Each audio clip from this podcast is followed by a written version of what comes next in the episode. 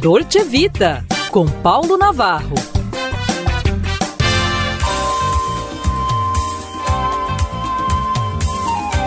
Olá, amigos! Em pauta, minha alma está em brisa. Bem, trata-se de um poema atribuído ao genial Mário de Andrade.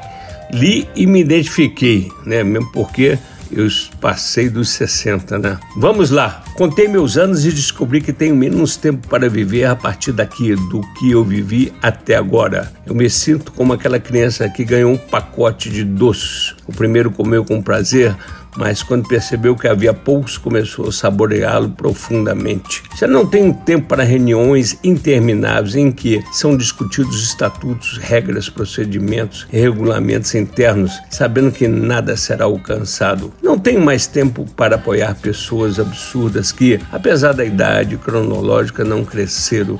Meu tempo, meu tempo é muito curto para discutir títulos. Eu quero a essência, minha alma está com pressa, sem muitos doces no pacote. Quero viver ao lado de pessoas humanas, muito humanas, que sabem rir dos seus erros, que não ficam inchadas com seus tributos, que não considero eleitos antes do tempo, que não ficam longe de sua responsabilidade, que defendem a dignidade humana e querem andar do lado da verdade e da honestidade.